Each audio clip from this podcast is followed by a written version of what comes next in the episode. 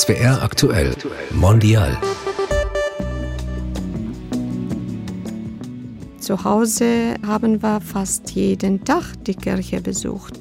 Zwischen fünf und sechs war Kirche. Hier gibt es auch Kinder, die am Wochenende doch nicht in die Kirche kommen, weil sie andere Aktivitäten haben. Da können die Kinder nichts dafür. Ich begleite ja die Kommuniongruppe. Das sehe ich, wie schwierig das ist. Das sagt Junia Hilbert, Subdiakonin in der chaldäisch-katholischen Gemeinde in Stuttgart. Sie ist meine Gesprächspartnerin heute in SWR Aktuell Mondial und zwar im dritten Teil unserer Reihe über muttersprachliche christliche Gemeinden in Deutschland, von denen es viel mehr gibt, als ich vorher dachte. Herzlich willkommen, mein Name ist Claudia Barthe. Frau Hilbert, schön, dass Sie bei mir sind. Zum Kennenlernen stellen wir unseren Gästen immer ein paar Fragen und ich möchte Sie bitten, sie kurz zu beantworten. Ja.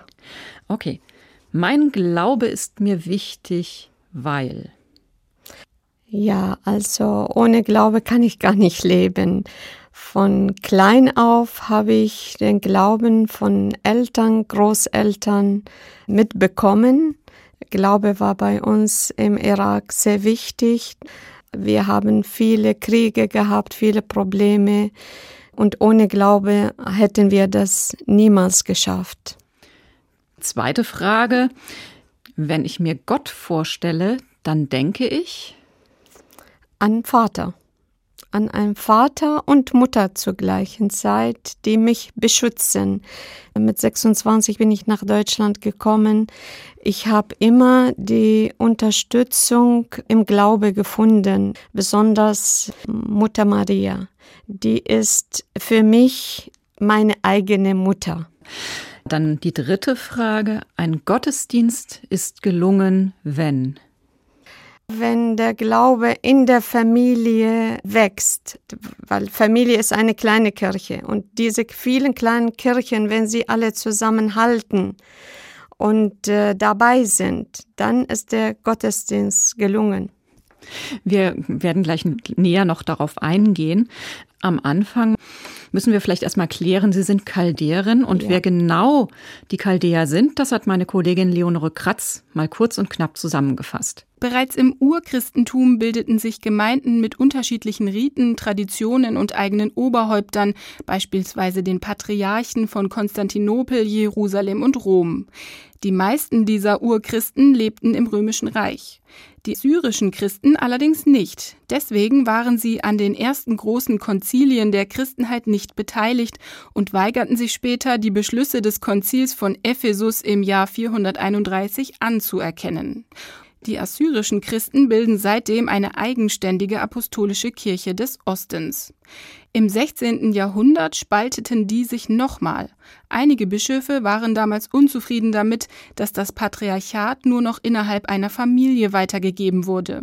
Sie stellten einen Gegenkandidaten auf, der sich vom Papst der Katholiken als Patriarch der Chaldäer einsetzen ließ.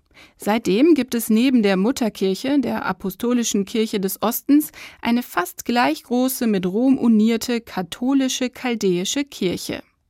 Einige Traditionen durften die Chaldäer dabei beibehalten, unter anderem feiern sie bis heute ihre Gottesdienste nach dem alten ostsyrischen Ritus. Ja, wir haben es eben von Leonore Kratz gehört. Die Chaldäer feiern ihre Gottesdienste nach einem sehr alten Ritus. Dazu kommt, dass sie auch in ihren Gottesdiensten noch Aramäisch sprechen. Das ist die Sprache, die Jesus gesprochen hat. Ich könnte mir vorstellen, dass man da sehr stolz drauf ist. Aber wie? Nicht nur das, die Liturgie, das ist die Liturgie, die von, von den heiligen St. Ade und St. Mari, das waren Jünger des heiligen Thomas, die stammen von denen direkt. Und diese Liturgie wird bis zum heutigen Tag im Gottesdienst gefeiert. Wie Sie sagten, ja, auf Aramäisch, Chaldäisch und aber auch ein Teil auf Arabisch, weil viele Gemeindemitglieder können die Sprache nicht mehr Chaldäisch und sprechen nur noch Arabisch. Und wir sind sehr stolz darauf, dass diese Liturgie bis zum heutigen Tag praktiziert wird. Das ist ein Stück Erbe. Und wie so ein chaldäischer Gottesdienst klingt, das weiß meine Kollegin Sophie Rebmann. Sie hatte vor ein paar Wochen auf dem Katholikentag in Stuttgart die Gelegenheit, einen Gottesdienst der chaldäisch-katholischen Gemeinde zu besuchen.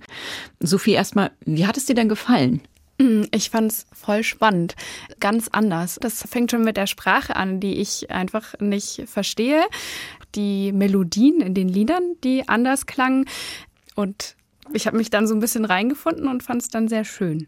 Aber ich nehme dich vielleicht einfach mal mit an den Anfang des Gottesdienstes.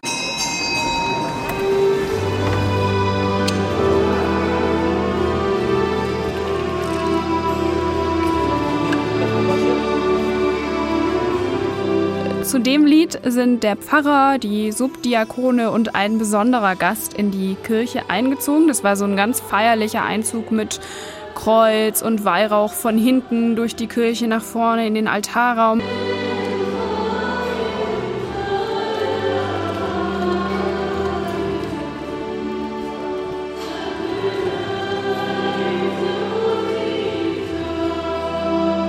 Ja, die Musik klingt ja ziemlich orientalisch für meine Ohren. Also diese Schlenker in den Oberstimmen mit diesen Halbtonverrückungen, das erinnert mich eher an einen Moscheegesang.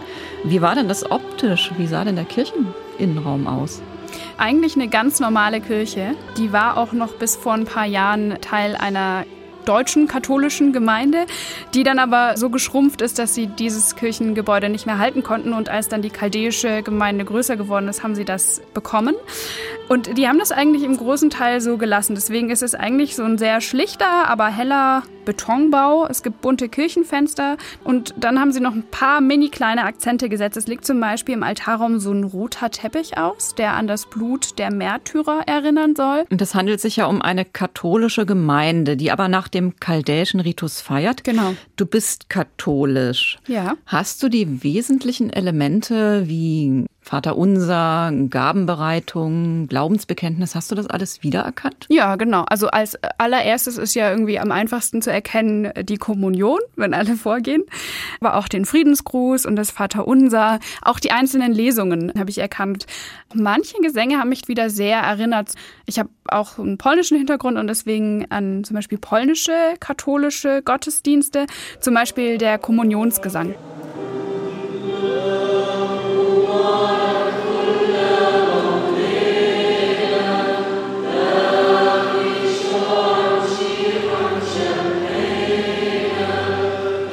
Ich habe mich vor der Kirche mit einem Besucher unterhalten, der so wie ich einfach vom Kirchentag vorbeigekommen ist, weil er interessiert war. Er ist evangelisch und er meinte, dass er gerade das Unbekannte so spannend fand. Es wirkt manches fremd.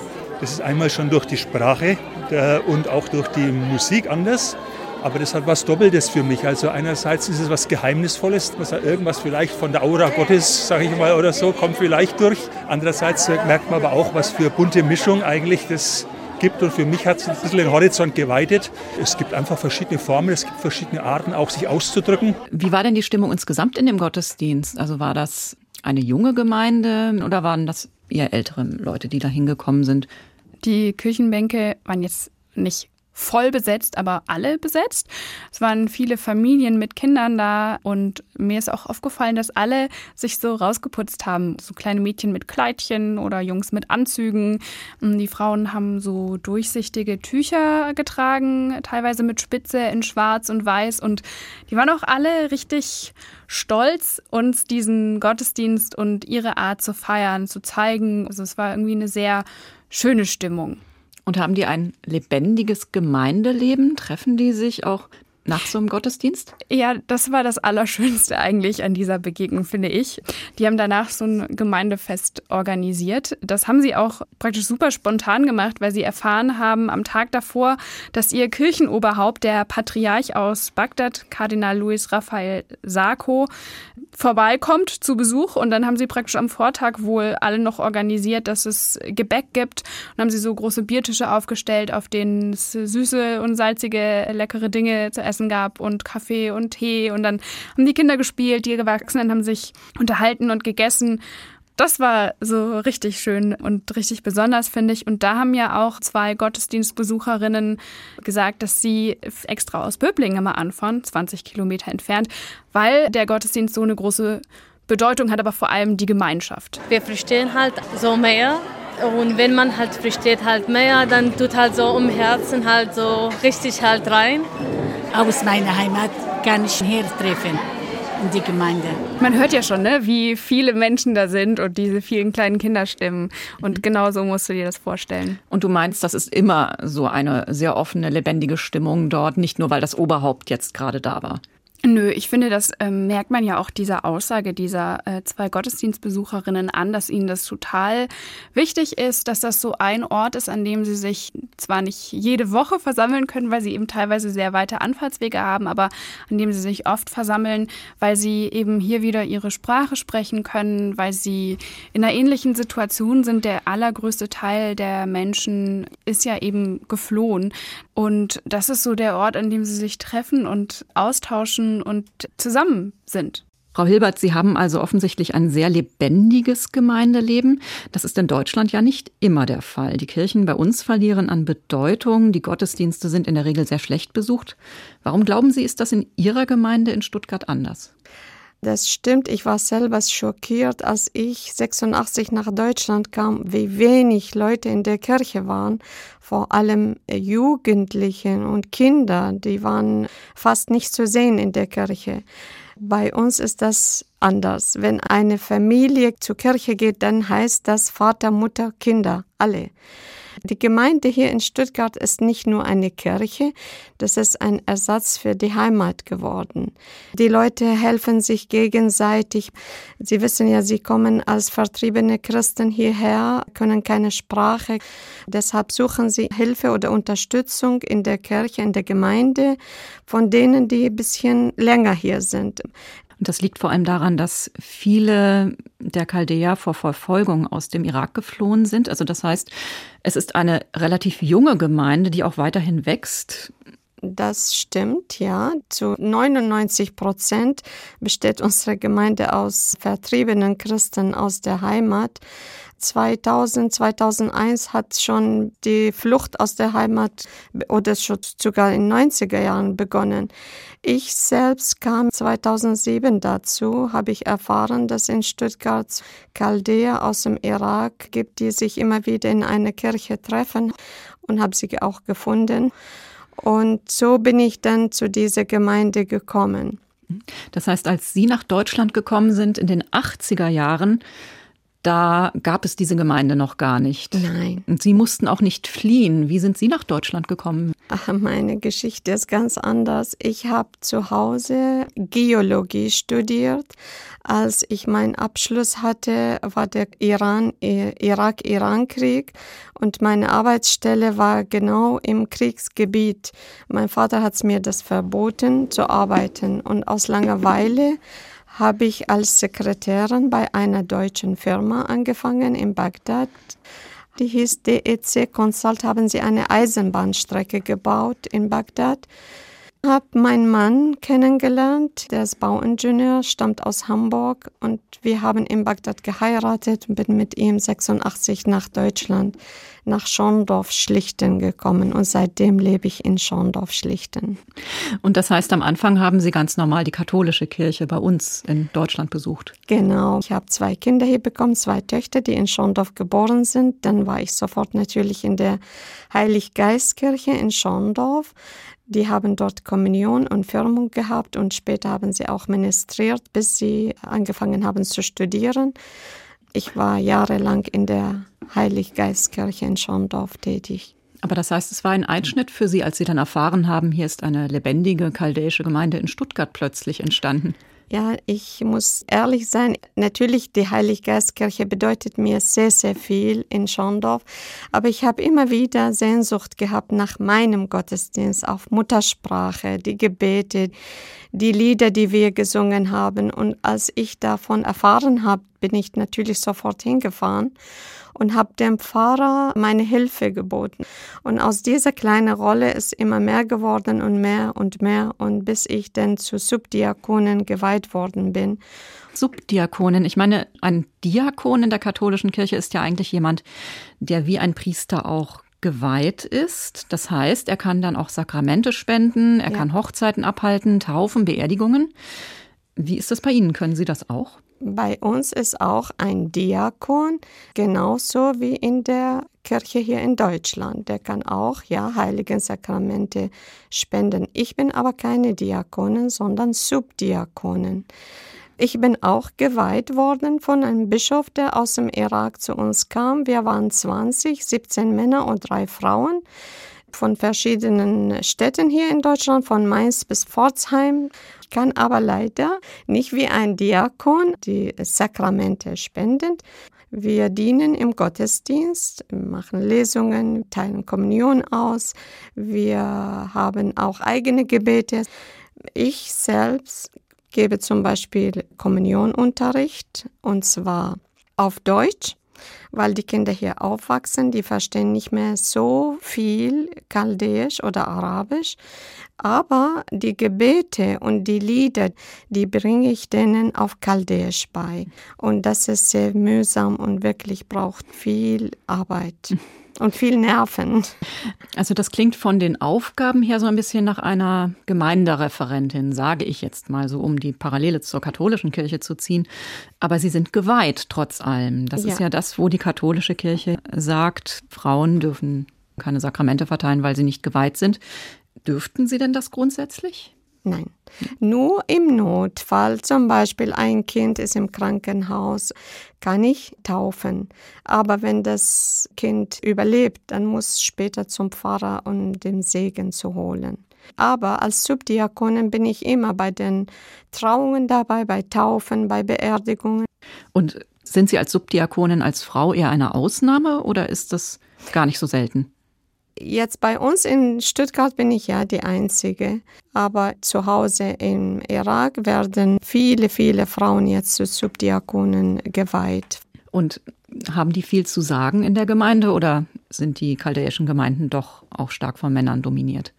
Die Frauen haben viele, viele Rollen übernommen in der Kirche. Chor bei uns hier in Stuttgart besteht 90 Prozent aus Frauen. Katechese für Kinder. Die Frauen haben schon starke Rolle in der Gemeinde. Das ist eigentlich wie in den deutschen Gemeinden auch. Welchen Status nimmt denn der Priester ein? Bei uns in der Kirche ja. ist, wir sprechen unsere Pfarrer mit Abuna an. Das bedeutet unser Vater. Und so wird er wirklich auch behandelt. Der ist eine sehr respektvolle Person. Viele Menschen wenden sich auch an den Priester, wenn sie Probleme in der Familie haben, zum Beispiel Eltern, Kinder oder Streit zwischen Eheleuten. Und wir haben einen sehr lieben Pfarrer. Und der ist aus dem Irak gekommen? Ja, der ist 2007 zu uns gekommen, ja.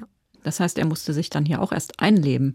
Ja, da habe ich dann mich vorgestellt, habe gesagt, ich bin so und so lange hier in Deutschland, wenn du mal Hilfe brauchst, Unterstützung, bin gerne dabei. Und aus dieser kleinen Rolle sind mehr Aufgaben geworden und bin im Gemeinderat, im Stadtdekanatsrat und habe viele Nebenaufgaben so in der Gemeinde. Alles ehrenamtlich. Also der Priester und auch der Diakon, das ist vergleichbar mit dem, was wir in der deutschen katholischen Kirche ja, haben. Ganz genau. Nur, was ich hier in Deutschland noch nie gesehen oder erlebt habe, das ist auch eine Ausnahme. Verheiratete Diakone können zu Priester geweiht werden. Aber geweihte Priester dürfen nicht heiraten. Wir haben hier in München einen Diakon, der verheiratet ist, auch Familie, zwei Kinder hat, hat sich entschieden, doch ein Priester zu werden. Der ist dann zurück in den Irak zur Priesterschule, ist dann dort geweiht worden. Jetzt übernimmt er die Gemeinde in Mainz. Das ist aber dann doch ungewöhnlich für die katholische Kirche. Ja, das höre ich immer wieder, ja. Wie wird das begründet? Warum ist das plötzlich möglich? Also ursprünglich war das so. Wir sind seit 1552 mit Rom uniert und die alte Urkirche sozusagen, die Ostkirche, das war möglich im Notfall oder im Krieg zum Beispiel. Es gibt nicht genug Pfarrer auf der Flucht. Die Leute sind jetzt überall auf der Welt, die Chaldea in der Diaspora verstreut. Alle brauchen Priester. Deshalb denke ich, im Notfall finden sie so eine Lösung. Also weswegen ich so nachhake, das liegt einfach daran, weil in der katholischen Kirche bei uns ja zurzeit dieser synodale Weg läuft. Also ja.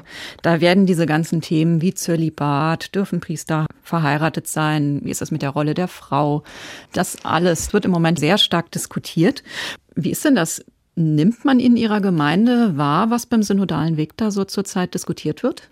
Ähm, das wird zurzeit auf der Ebene von Priestern, Gemeinderäten, Arbeitsausschüssen und so weiter diskutiert. Aber der Pfarrer äh, plant zeitnahe Vorträge für die Gemeindemitglieder zu halten über das Thema, ja. Mhm. Es ist auch schwierig. Wissen Sie, also wir sind zwar hier in Deutschland, aber die Menschen, die haben andere Sorgen, andere Probleme, Fuß zu fassen, Sprache lernen. Da bleibt für sowas, glaube ich, nicht so viel Zeit übrig. Mhm. Ja, ich denke einfach, dass die Gemeinde natürlich hier noch anderen Einflüssen ausgesetzt ist als die Ursprungsgemeinde im Irak. Meinen Sie, es ist Gemeindeleben? Ja, ja. Das ist ganz anders, weil das System in Deutschland anders ist.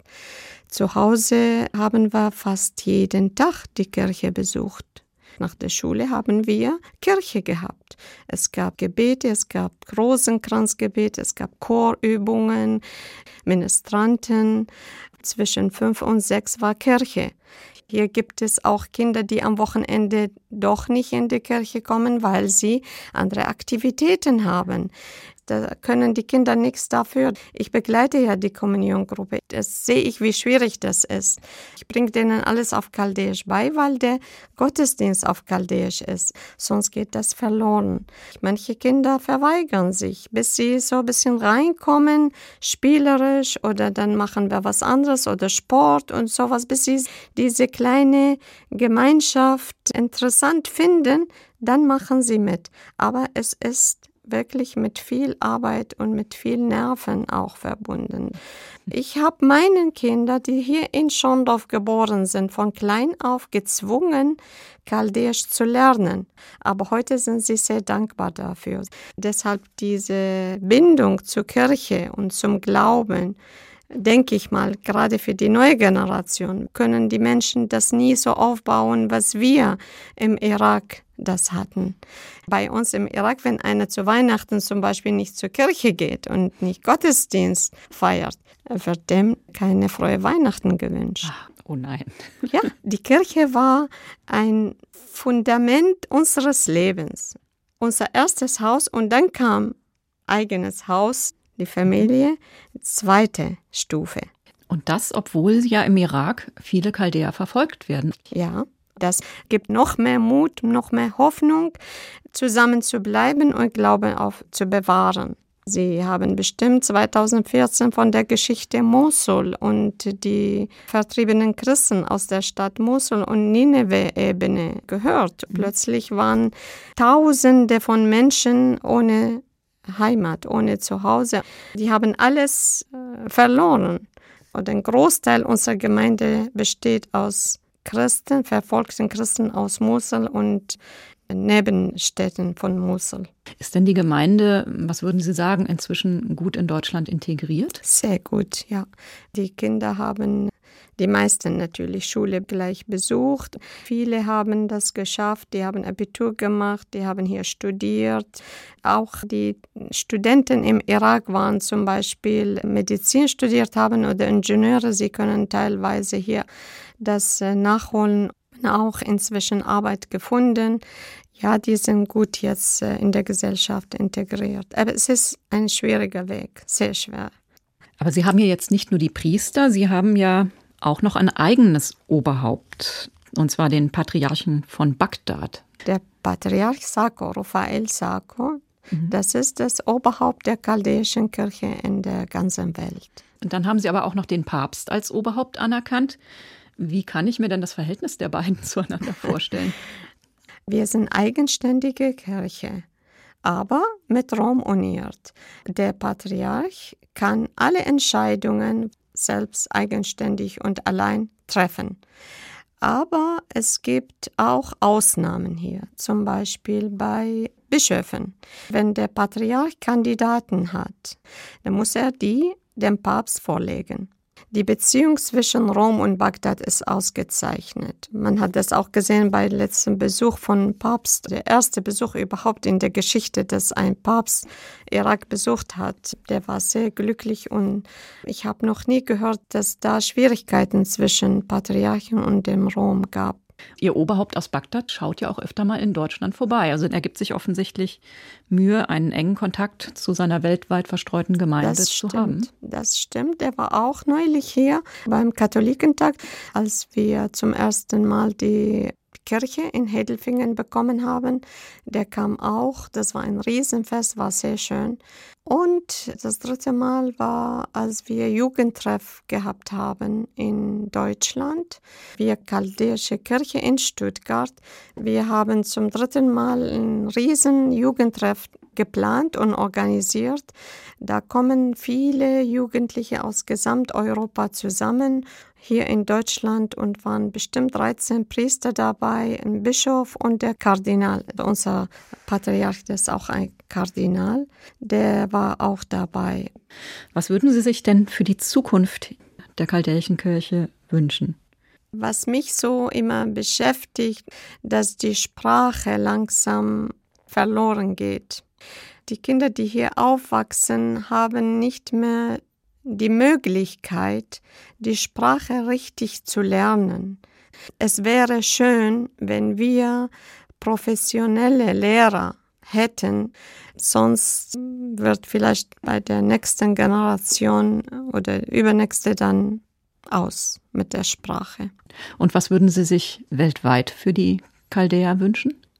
Dass wir Frieden im Irak endlich haben und dass die Chaldäer dort bleiben. Von ursprünglich zwei Millionen vor dem Krieg Chaldäer im Irak sind wir inzwischen vielleicht nur zwei bis 300.000 geblieben. Und das wird ein Jammerschade, wenn irgendwann Irak christenlos ist. Ja, herzlichen Dank, Juna Hilbert, für dieses interessante Gespräch. Dankeschön. Ich habe auch zu danken, dass ich diese Gelegenheit hatte, über unsere Gemeinde zu sprechen. Wir freuen uns sehr, dass wir ein Teil der katholischen Kirche hier in Deutschland sind und dass wir unser Glauben hier trotz allem weiterhin auf Chaldäisch, auf Aramäisch weiterhin praktizieren. Gott wird uns dabei helfen denke ich. Also dann herzlichen Dank nochmal. Ja, bitteschön. Ja. Das war SWR aktuell Mondial mit dem dritten Teil unserer Reihe über muttersprachliche christliche Gemeinden in Deutschland. Diesmal ging es um die chaldäisch-katholische Gemeinde in Stuttgart. In der vierten Folge befasst sich meine Kollegin Leonore Kratz mit der russisch-orthodoxen Gemeinde in Mannheim. Alle Folgen zum Nachhören findet ihr übrigens auch in der ARD Audiothek. Vielen Dank fürs Zuhören und eine gute Zeit wünscht Claudia Barthe.